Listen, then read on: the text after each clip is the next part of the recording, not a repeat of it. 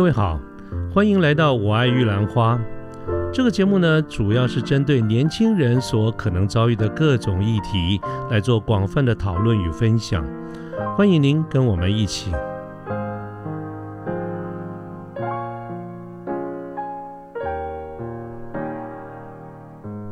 各位好，我是卢天记。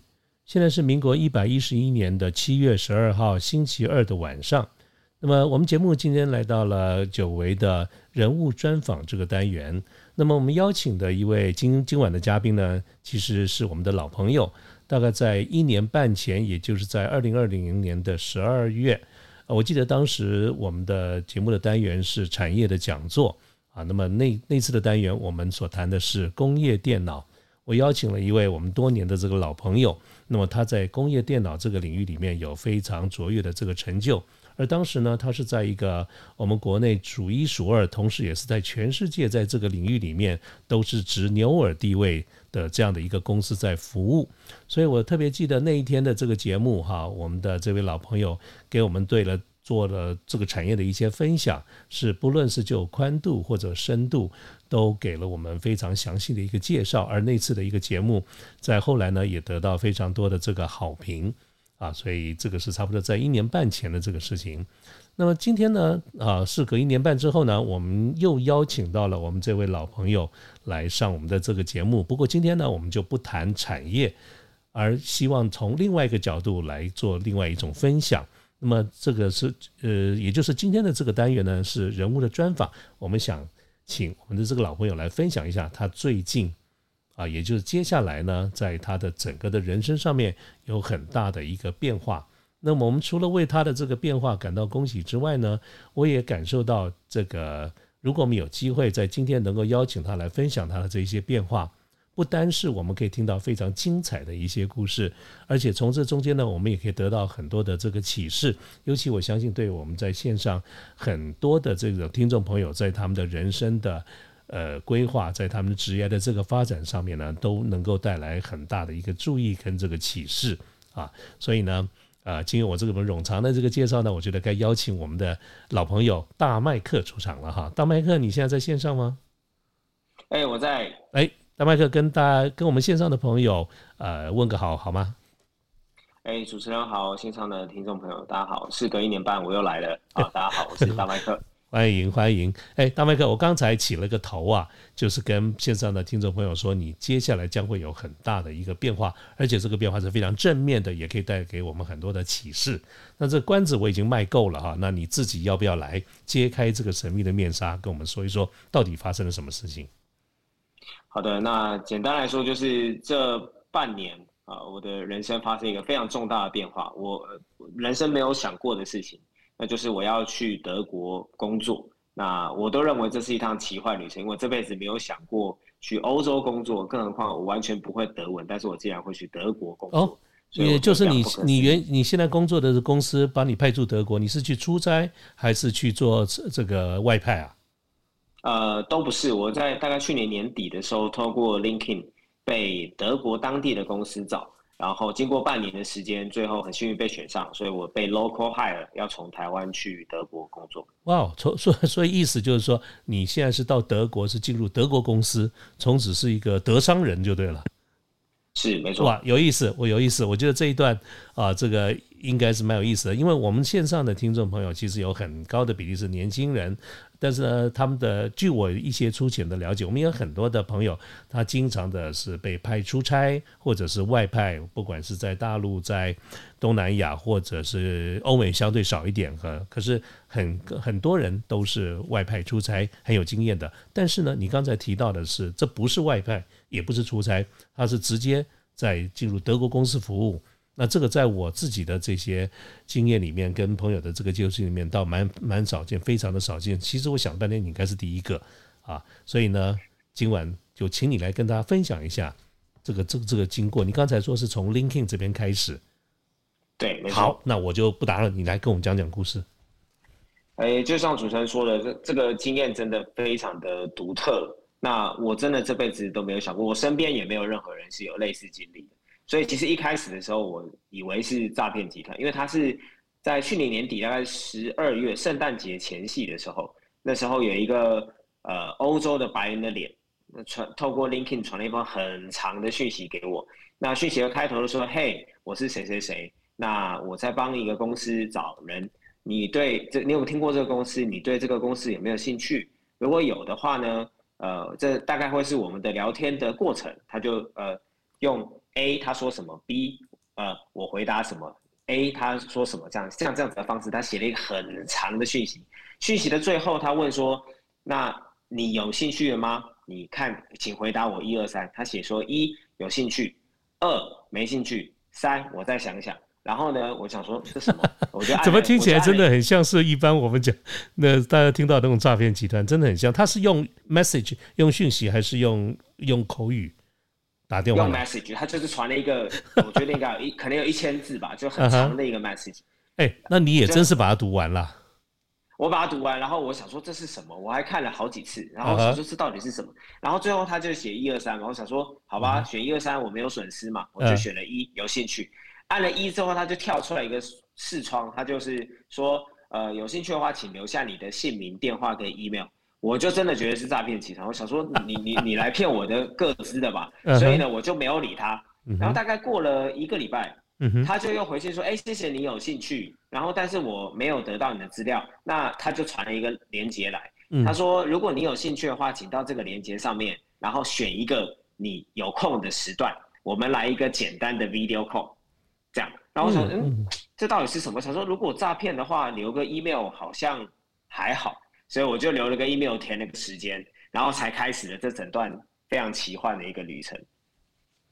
你连这种，你连你这个故事的开始都就是非常的戏剧化，你知道，一个类似类诈骗集团的开始。对，真的是，因为我我我自己都没有想到会是这个样子，然后就从就从去年年底，大概圣诞节后，我跟他第一个 call，嗯，然后从那个 call 之后，大概花了半年的时间，然后总共面试了四次，然后才最后被选上。四次哦，这样子。哦，这是非常长的，非常次数非常多的。我想我所了解的，我们一般的朋友在一般的公司里面，两次啊，一次两次差不多了。我连三次我都听到的相对来少，而且少很多。你这个四次倒真的是蛮蛮蛮奇幻的。你要不要对他讲一下细节？为有什么话好好讲，可以讲到那么多，讲了四次。他其实不止次数的部分跟台湾的面试不太一样，内容的部分也差非常多。他总共四次嘛，那。呃，第第一次是跟那个，就是呃，我以为是诈骗集团的这个欧洲白人传讯息给我这个人，嗯哼，呃，聊天，那呃四次都大概是一个小时的时间，嗯嗯，然后流程面上都蛮像的，大概都是二十分钟是呃跟我面试的这个人他的自我介绍，嗯，然后同步他可能会介绍一下他自己，他做什么，公他在公司的内容是做什么，然后公司的呃部门是在做什么，然后再来是二十分钟让我去自我介绍。还有问他问题，然后呢，在最后是呃一个 open discussion，然后确定一下我是不是对这个缺有兴趣。第第一面的时候是这样子，所以其实大部分第一次面试跟他几乎都在聊天，他只是要介绍一下说这个公司在做什么，然后这个部门在做什么，那问他为什么要找这个工作，然后问我是不是有兴趣。如果有兴趣的话，他就接下来跟我解释后面要怎么做。他跟我说：“哦，请你到公司的那个招募网站上面去申请账号，填写个人资料，然后正式的投递。投递完之后，他就会再帮我往下跑下一个流程。所以你刚才讲的是一面，一面。那那个人是是 Head Hunter 呢，还是这家公司的，比如说 HR 啦，或者是是这家公司的人？这个也是一个非常有趣的事情，就是我以为他是 Head Hunter，因为他呃。”他的 LinkedIn 上面的 title 写的是 Technical Recruiter，可是呢，他他一般来说，如果你是某一间公司的 HR，你应该下面就是写那个公司的名字，然后写 HR 或是 Recruiter。可是他是写他是写 Contract，呃，Technical Recruiter，然后下面放了两间公司的名字，就是除了我这间公司，还放另外一间公司。我想说，这感觉有点像是 Head Hunter 的感觉。但是我后来实际上最后问他，他说他不是，他是。呃，他他是跟这间公司签合约的 HR，所以他是 HR，但不是 Head Hunter。然后我后来又再去问了一轮，发现德国啊、欧洲还蛮流行这种 contract 的方式的这种职缺，所以 OK，所以他是 contractor，是 contract，对，他是 contractor，但是他是专门就是为这家公司服务，而不是一般黑 hunter 的概念为很多公司服务。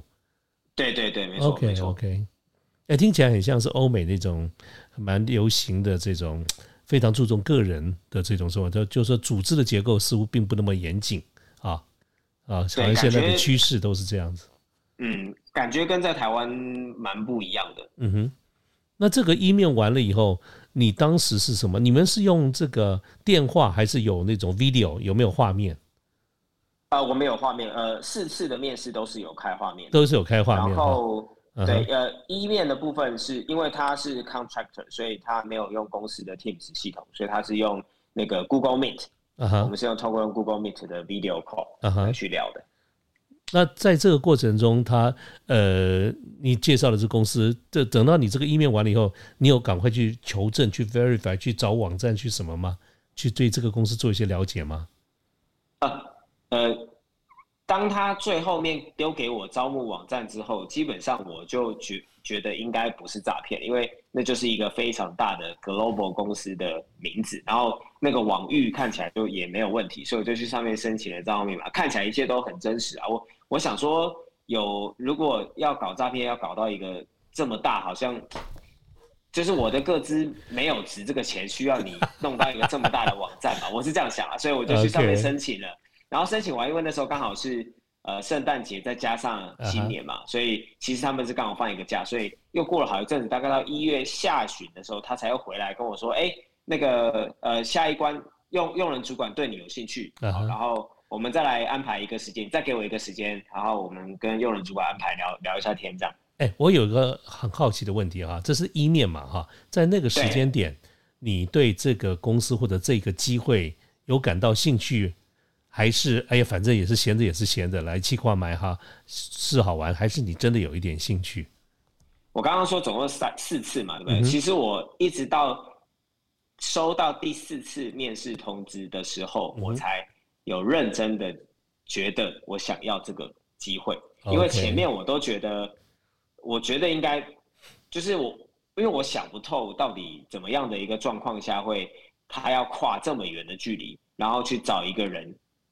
到那边工作，而且是不会讲不不，这是呃，我懂我懂，这是一个观点哦。可是我真的想问的，其实我的目的跟想问的是，其实一点就是说，但当然我现在问的是说，你对这样的一个冒出来的机会有没有兴趣？其实它伴随的下一个问题就是，我记得在那个时间点，如果按照你这样子看起来的话，其实你在现有的工作、现有的职位上面，其实我们用一帆风顺这四个字来说，一点都不为过。也就是说，我觉得你有一个非常好的这个前途，不是未来已经正在走了啊，所以我才会很好奇的是说，在你已经非常顺利，其实其实大麦克我们认识这么一段好长的一段时间了，我一直都觉得你是非常厉害的人哈，所以我常常有时候都会说你都是天生的这个赢家，所以在按照你讲这个事情发生在半年前的话，那个时候也就是你其实你都一直都是很很顺利的，你的成功是指日可待，那这个时间点。我所以才很好奇，你什么时候对他有兴趣？但是，可是你刚才讲的那个重点，你只是我听的感觉，只是说，哎，你不确定那是不是有人在耍你，或者好玩，或者是怎么可能呢？那只是好奇。但是对于第一面以后，他告诉你，你你的你呃，他告诉你他的行业啊，我不晓得跟你现在的这个之前的这个公司的这个行业有没有太大的呃重叠或靠近哈。只是说我我很好奇，你什么时候开始对这个产业？或者是这个机会有兴趣的，不过听起来好像也还好，还一开始还没有嘛，哈。其实最就是第一次面试的时候，那时候我觉得是诈骗集团嘛，所以我其实那时候没有没有说有兴趣或没有兴趣，就只是想聊聊看。但是后来第二次、第三次面试的时候，那个时候是觉得我对这个工作有兴趣，但是我没有觉得我会被选上，所以但是我把这个视为一个很重要的。呃，我可以从这个面试的过程中学习到很多，所以我把它当做一个很特别的经验。那但是每一关我就是努力看看，如果有就尽人事听听天命。但是我并没有特别觉得我会会被选上，我没有这样相当程度的把握。但是我也没有说到没有兴趣，我有兴趣，嗯，只是我没有那个期待，是我觉得我会上，也没有那种因为没有过于期待，所以我就没有我很想要的感觉。是直到最后一次面试收到那个通知，因为他跟我说。一开始有二十几个人，然后你是最后五个人里面的其中一个的时候，我那时候才感觉到说，哇，我竟然从二十几个人里面被刷下来，剩下五个，我真的已经非常接近了。然后那时候就觉得那个真实感才突然的落到身上来，所以那时候就变得很想要。哎，照你这样讲，那是很后面了哈。很后面是最后一次的时候，那时候就最后一次面试前，他跟我说的那个时候，我就变得非常的想要。不过我们现在先把它拨回去，就是你刚才讲一面完了以后，差不多圣诞节因为有假期嘛，所以应该也就是过过到了一月初了吧？对，差不多。然后大概到一月初后，然后他就跟我说：“哎，那我们来约个时间聊一下。”然后我就跟他约了，大概一月下旬的时候，我们就又在，我就跟那个用人主管。啊，聊了一下天。那这一次的话，一样也是差不多一个小时的时间。那还是一样，都是以聊天的方式居多。那上次那个 HR 在吗？没有，就是只有我跟那个用人主管两个人而已，一对一。OK。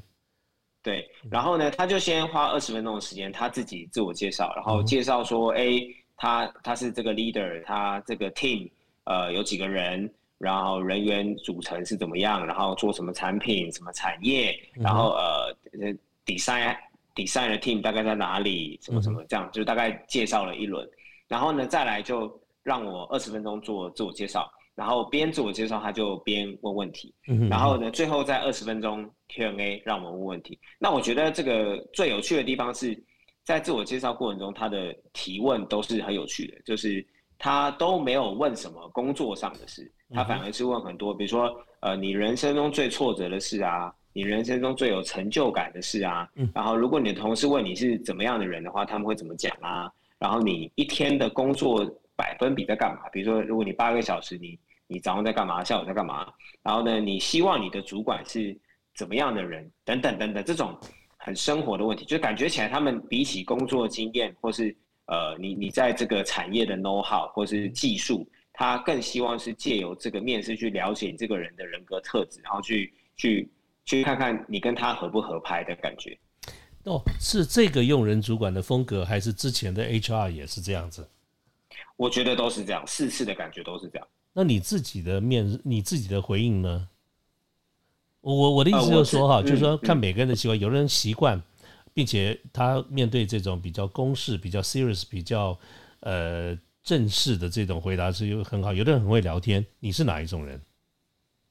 我觉得，呃呃呃，我我我是看当下的感觉，当下的感觉感觉起来是蛮像在聊天，所以我就比较轻松一点。嗯哼嗯哼，对我就有轻松的回应。对，哎，我觉得哈，轻松真是不容易的一件事情啊。很多时候我们面对在职场在面试的时候，我们。常常不自主的，或者被教育到的，都是要这个严肃以待，或者要认认真真的面面对哈。所以，可是可能不自主的就会带上了紧张或者严肃啊。所以我我自己有的时候觉得也控制的不好，所以我就听到你这样讲的话，我倒蛮羡慕的。所以就是说，在这两次你都是蛮轻松的。对，呃，可能也是因为那个时候还没有那么有真实感吧，所以就是觉得是了解，而且因为这是我。第一次，呃，就是呃，这个呃外商的面试，然后也是第一次全部都用英文的面试，所以，嗯，其实对我刚才忘了问你，你是怎么，你是用什么回答的？你不会，你你不会，你会不会德文？我不会德文。哦，所以你们都是用英文？对，都用英文。那对方的英文好吗？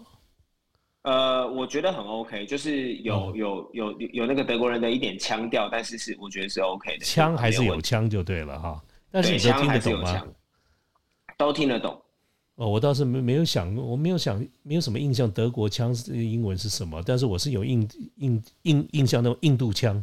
哦，印度腔是特别重的，说德 德国腔没办法很重，是因为他们有一些发音，可能因为德文的关系，就是有一点不太一样。我也学不出来，但就是听起来有点不太一样。重音的部分，但是你都可以 handle 就对了。对对对，啊，那另外一方面是。呃，你在准备的过程中，一般我们都会想说啊，去看一下那个产品是什么，然后公司是做什么，你会比较着重在产品或者是工作，或者是你过去的工作经验什么的。所以其实我一开始准备都往那个方向去，但是他实际上面试的过程中完全都不是问那些，所以可能因为是这样，因为你没有办法准备，所以当下就是他问你什么，你就直接思考，因为你你你你要在听到英文的状况下直接就。思考，然后马上回应嘛，所以其实没什么时间去去去做呃更详细的想或什么。我觉得可能是因为这样，所以回答出来的东西更可以反映出你真实的人格特质跟样貌吧。我觉得可能这是他们的目的，就想就希望这么做。那换句话说，他并没有事先先通知你说我今天要谈什么，完全没有。他他就是说我们来聊聊。他们他们每一关他的标题都是 get to know。OK，就是对，就是让我们认识你这样而已。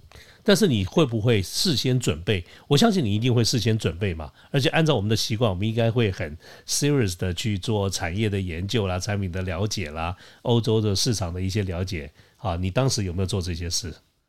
准备工作是完全完全用不到，因为他完全没有。我是我是说我是说 你在面试之前有没有做这方面的准备？有的有的当然有啊，就他的网站去看一看啊，看看说哎他们。卖到哪里去啊？是是是，哎，这个听起来都应该是标准动作嘛，哈。对对对对，一定会做的，但是完全用不到，完全用不到。所以你当时他都没有讲到这些的时候，你会不会有点失望，或者是说啊还好他没问？呃，也不会，我只是觉得很有趣啊哈。对，因为跟台湾太不一样，所以就觉得很有趣。嗯哼。我自己听起来到目前，我听起来有点像美式的方式啊，只是没有想到德国人也是也是这样子。在我们印象中，德国人应该都蛮严肃的。嗯，对，我也觉得应该会蛮严肃，但实际上聊的过程中没有到很严肃。OK，OK，所以那一天是第二面，是你的 hiring manager，就是用用人主管，就是将来你要 report 给他的这个直接的主管还是大主管？直接主管。OK，OK。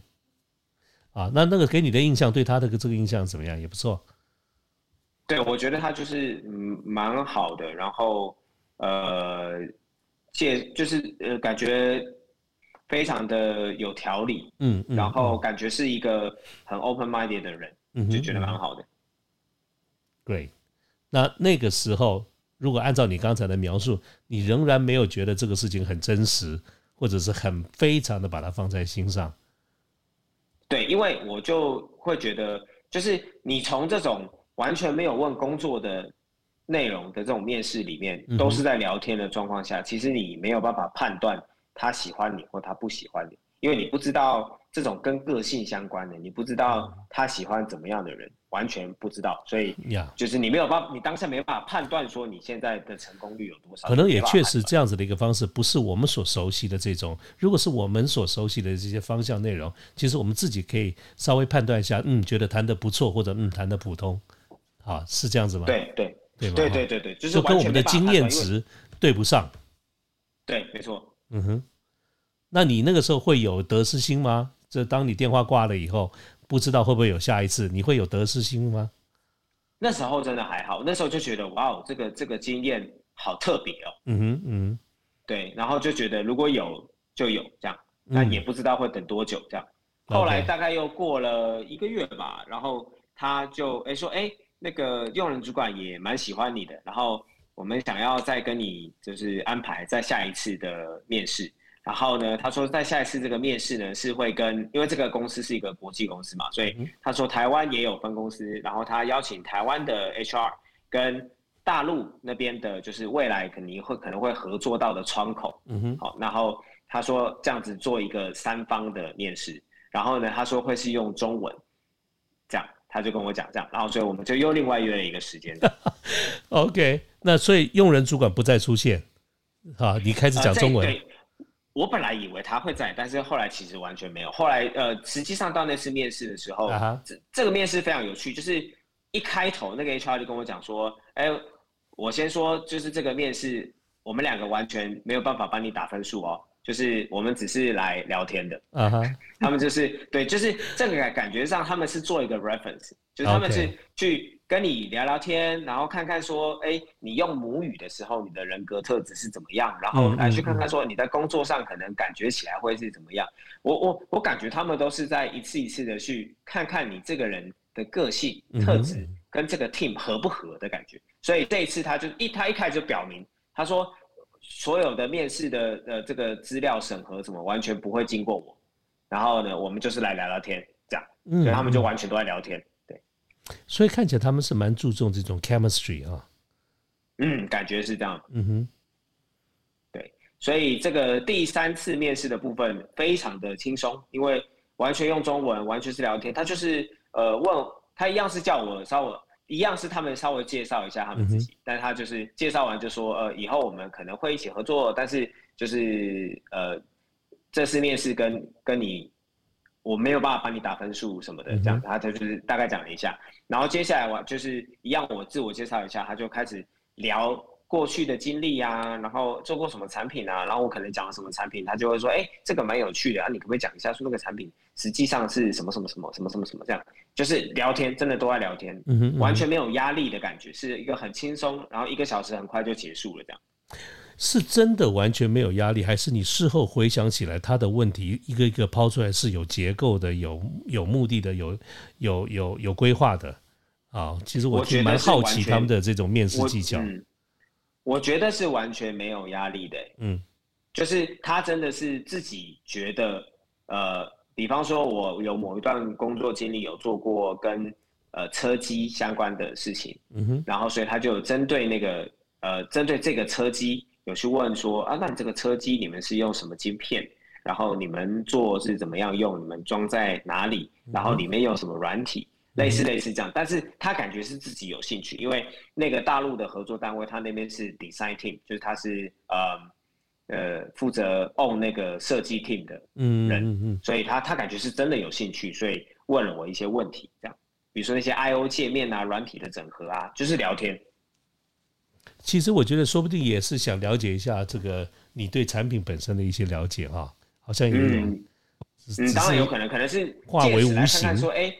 对对对，你对产品的理解程度到哪里啊？或是你对技术能力的掌控啊？这样是因为这个公司将来的产品跟你原先的工作的这个产品是有重叠，是同一领域，还是有相关但不重叠？呃，一样都是电脑相关的，然后一样是跟工业电脑有有有算是有插到边，但是不完全一样。呃，不是上下游的概念就对了，是有插到边。对对对。对，有插到边，然后就是没有到完全一样，但是因为电脑架构都类似嘛，所以一样是跟这个产业有插到，但是没有到完全一模一样。嗯哼嗯哼。那所以到这个时间点已经是第三次了。其实你是不是对于这种他们会问到你你你原先应该对于跨了领域或者不同的行业，是不是会有一点忐忑不安，担心这方面的抖面的这个 know how？因为到没错，因为到了三次了，你应该是比较关心一点了吧？对，因为我我过往的经验其实比较以电脑来讲，我是比较偏板端的，啊就是比较偏板子的，是。所以那可是他这个工作的内容是比较偏系统，它有更多的是系统，然后系统整合可能会包含到软体整个的，所以其实以广度来讲是更广。那我的经验来说没有完全吻合，因为我比较是板端出身的嘛。所以其实，在这个程度上，我会觉得好像是有一些差异，所以这也是其中另外一个原因，是我一直没有很觉得我就是一一面很高，我并没有这样子的感觉。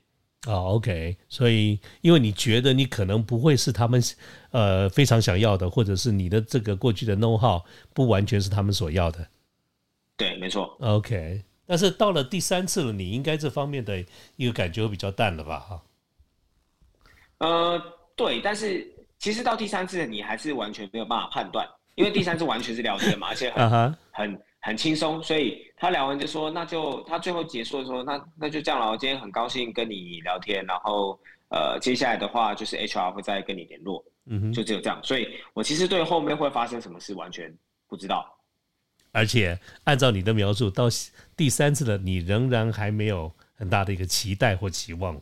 是这样子吗？对对对对，没错。因为就是从过去这个聊天的过程中，你你你你实在是没有办法判断说你现在到底他们喜不喜欢，或是你现在赢面有多大，这件事你是不知道的。可是我又好奇了哈，你看这个三次的面试已经超过一般的这样子的一个次数了哈。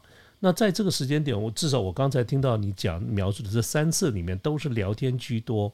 可是我觉得，如果是我们一般的这个想法，假设我们真的是有兴趣或者想要考虑这个工作，那我相信你应该会有很多的问号吧？想要多问一下，呃，譬如说这个工作的一些细节啦，甚至于这个很多跟工作相关的这些问题。可是按照你刚才所描述，这三次，尤其是在第三次，都已经到第三次了，还是在聊天，这个时候你心里不会满头雾水吗？或者你很你会很想把话题带到？比较 serious 的，或者是比较跟工作，尤其是跟你将来的工作，甚至于你的待遇啦，甚至于说，如果你有机会成型的话，一些相关的这些 package 或者福利，难道你都不会好奇，想要把话题往这个地方带吗？呃，回答主持人的问题，第一 package 的部分，在最一开始他写给我那个像诈骗集团的那个信里面的时候，他就有写一个 range 哦，所以其实那个时候开始就有知道，对，因为。他可能为了吸引海外嘛，所以他会说：“哦，我们我们我我们 offer 一个呃 competitive 的的的的 package，是那种你无法拒绝的那种 offer，那就是教父的语言。”对，他会写他写了一个，他说就是呃高于市场行情的 competitive 的 package，然后大概会是在年薪多少欧多少欧到多少欧这样之间，他就有写一个 range 在那里，所以一开始就有写了。对，呃，这个一开始有写。似乎好像也不是一一般的这种习惯嘛，哈。嗯，对对对，就是感觉没有这样子过，所以他就是一开始就写在上面。但是我其实没有特别把它当一回事，嗯，因为我觉得他应该是吸引你嘛，就是有点像 sales talk 的感觉，他要先吸引。对啊，而且你从头到尾，你你刚才在描述的，你总觉得好像不会是你。对对对，啊，所以他写的再漂亮，你也没有太大的这个得失嘛，哈。对，然后呃，再补充一下，因为我可能刚刚没有讲到这么细，嗯，但是在那个跟我的 hiring manager 呃面试的过程中，那当然他问了大部分是问我的个性那些嘛，不过当然就像主持人刚刚讲的，最后 Q&A 的时候，嗯我一定会问，那我到底要做什么？那到底为什么你要找我？所以我我我确实有问了一些问题，那比方说，我就是问说，呃，因为我这个职缺是 PM。的缺，那所以我就问他说：“哎，那我们是独立作业呢，还是会是一个 team？比如说我是一个人 own 一个产品线呢，还是说是很多个人 own 同一个产品线，大家会分工呢？怎么样？”他就回答我嘛。那还有再就是呃，每个 PM 有自己的 RD team 吗？然后我们的 RD 团队在哪里呢？我也有问他，然后他他他也有回答我。然后再来就是我有问他说：“为什么你要跨一个这么远，然后选一个海外的人，不是选欧洲？”那他是有说。这点他是说，现呃公司希望要找的人是适合的人，就是他想找好的 candidate。嗯哼。那所以他想要多元化，公司现在很注重多元化，他想要找不同国家的人，有不同想法的人，带来不同的刺激。然后他说，现在 team 里面本来就已经有呃不止德国人，还有印度人啊，比如东欧的啊，本来就有其他国家的人，他本来就是一个。Diversify 的的的 team，然后呢，但是没有亚洲的，所以他想要从亚洲找一些找人进来，所以这个这个我也是有问他的。所以他究竟是因为这个公司的这个文化希望多元化，还是因为业务的关系，他会有亚洲区的业务？他都有，都有。他他主要当然是说，呃，这个公司它虽然是全球公司，但是它在欧洲做的比较好，那它亚洲的部分比起来。可能跟台湾的其他公司比起来，或大陆公司比起来，他亚洲部分做的，他觉得还有进步的空间，所以他希望从亚洲找人，找相关有经验的人啊来做，然后来去扩展亚洲的市场。那另外一个是希望可以带来一些不同文化、不同的想法上面的刺激。嗯嗯嗯，我觉得听起来前者哈，就是想拓展亚洲市场，应该是蛮蛮重要的一个因素啊，所以代表你应该会。还是一样很红，但是我相信你的压力应该会很大。啊，是我对我想也是。然后呢，我问完这些问题之后呢，他他他那个时候就问我说：“哎，我有没有期望待遇是多少？”啊哈。那但是因为到那个时间点的时候，我我我刚刚有提到，我我其实没有觉得自己会被选上啊，所以我根本没有去查过，就是这个薪资水平大概要到哪里，以我的工作经验来说是合理的。嗯哼。所以我那时候就回答他说。我没有想过要到德国工作，所以目前没有想法。我可能要 study 之后再回答，这样，所以我就没有给他一个一个一个明确的数字。嗯哼，嗯，对。然后他也问我说有没有什么要求啊？比如说你呃，你你你你希望公司怎么样？那我就跟他说我已经结了婚，我希望老婆可以一起带过去。嗯嗯，然后他就跟我说，他说这个都不用担心，因为公司会提供 relocation 的 package，那所以包括 visa，包括你的这个呃签证、你的呃搬家费用、机票这些公司都会 cover，包括你的家人都会 cover。所以这些工作签啦等等都会有。那他会不会有发 PR？呃，应该不会那么快哈。呃，对，他呃，那公司会呃帮助你拿到签证。那他其实欧洲有呃的欧欧洲工作签证有分等级，嗯那他这个工作其实蛮好的，可能因为他公司很大，然后 package 也算不错，嗯所以他直接直接是提供欧洲最高等级的呃工作签证，就是蓝卡 blue 卡这个蓝卡的签证。那这个蓝卡签证的有几个优点啦，一个是呃你可以在不用会德文的情况下是就可以去工作，然后而且你的另一半也不用会德文。其他的工作签证比较低一点的工作签证，如果不是蓝卡的话，你的另一半要有基础的德文能力，要通过检检呃检定，你才可以去德国，不然他不能去。哦，所以蓝这是其中一个蓝卡的福利。那另外一个蓝卡的福利是呢，就是你可以在不会德文的情况下，你也不用考德文考试，但是只要、呃两年多，你就可以申请永久居留权。哦，OK OK，所以你这是最高级别的蓝卡，对，最高级别，嗯呃哼，蓝卡只有一种啊，但它就是就是你是蓝卡，而就它是最高级别的。对对对，没错没错，工作签证里面的最高，你你应该再让他发你一张黑卡，他们可能没有这个东西。你说你说那个 Visa 卡是呃，不是？不是不是什么美国运通还是什么的那种黑卡是吧？嗯，去那边我再看看。好，那到这个时间点，这是三三面啊，对不对？还是四对面？对，好，这个时候呃越来越清晰了，包括你刚刚讲的这一些，你心中有没有开始勾勒了一下这些画面啊？因为你既然都谈到了希望带 spouse 嘛，对不对？啊，然后他也谈到了这些细节，你是不是已经开始在挑兵士了、挑车了？啊，那个时候还没，因为那个 呃，我我我刚刚提到听这个语气，好像现在在已经挑好了的样子。也没有啊，一区还有很多要看的。然后呃，一开始可能可能还是会先先以大众运输为主吧，可能先、嗯哦，德国德国的试用期是半年，哦比台湾都还要长。哦，那蛮所以。可能先撑过半年，再看看要不要买宾士嘛，好，是是是先。看撑不撑得下来。哎呀呀，这个依我对你的了解，这个是这个根本就不用不用想的了啊。OK，这个时间大概是在几月了？现在这个三面结束就三月多去了，后来中间又再等了好一段时间，然后一直到四月才约了最后一次的面试。哎，他们为什么中间都隔这么久？是因为本来他的节奏感呢，还是说其实这个过程中他们要跟很多人都都在同时面试？